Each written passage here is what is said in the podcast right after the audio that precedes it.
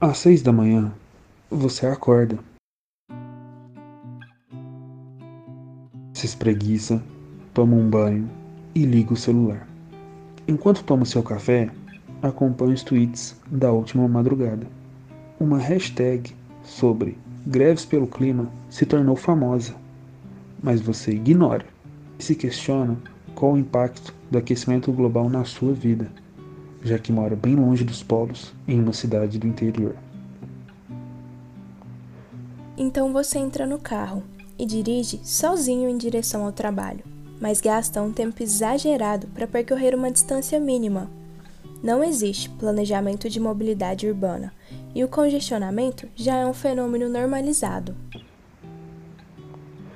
Chegando à sua empresa, você se acomoda em um espaço bem pequeno, onde a única fonte de iluminação é artificial.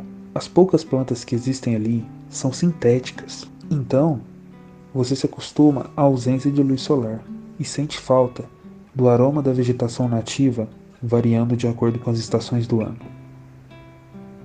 Na hora do almoço, você pede um delivery. A comida chega vindo de qualquer lugar que tenha um mínimo de custo-benefício. A entrega é realizada por alguém que você nem sabe o nome. Seu almoço foi feito por pessoas que você também não conhece. A procedência dos ingredientes não é um ponto que você se atenta ou mesmo questiona. A utilização inacreditável de agrotóxicos, a mão de obra escrava ou o trabalho infantil no agronegócio passam desapercebidos diariamente pelo seu paladar. O restante do dia se arrasta de modo aparentemente eterno. E no fim do turno, você nem contesta a longa fila de veículos que o separam da sua casa.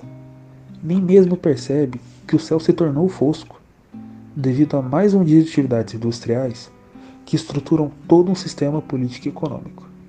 A poluição, em todas as suas formas, é outro fenômeno já normalizado. Em casa, durante o jantar, você assiste o principal jornal do dia, mas as notícias parecem nunca variar. Violência, corrupção, doenças, exploração, fome, desemprego, incêndios, enchentes, vazamentos de óleo, rompimentos de barragens, extinção de espécies. Você desliga a TV e se pergunta: como pode estar conectado a toda essa cadeia de acontecimentos?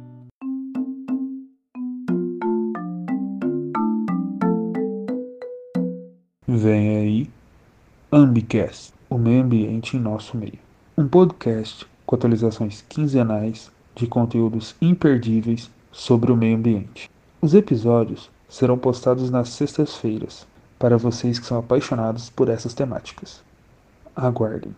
Um projeto da Engenharia Ambiental e Sanitária com participação do Programa de Educação Tutorial PET e da pós-graduação em Qualidade Ambiental da Universidade Federal de Uberlândia.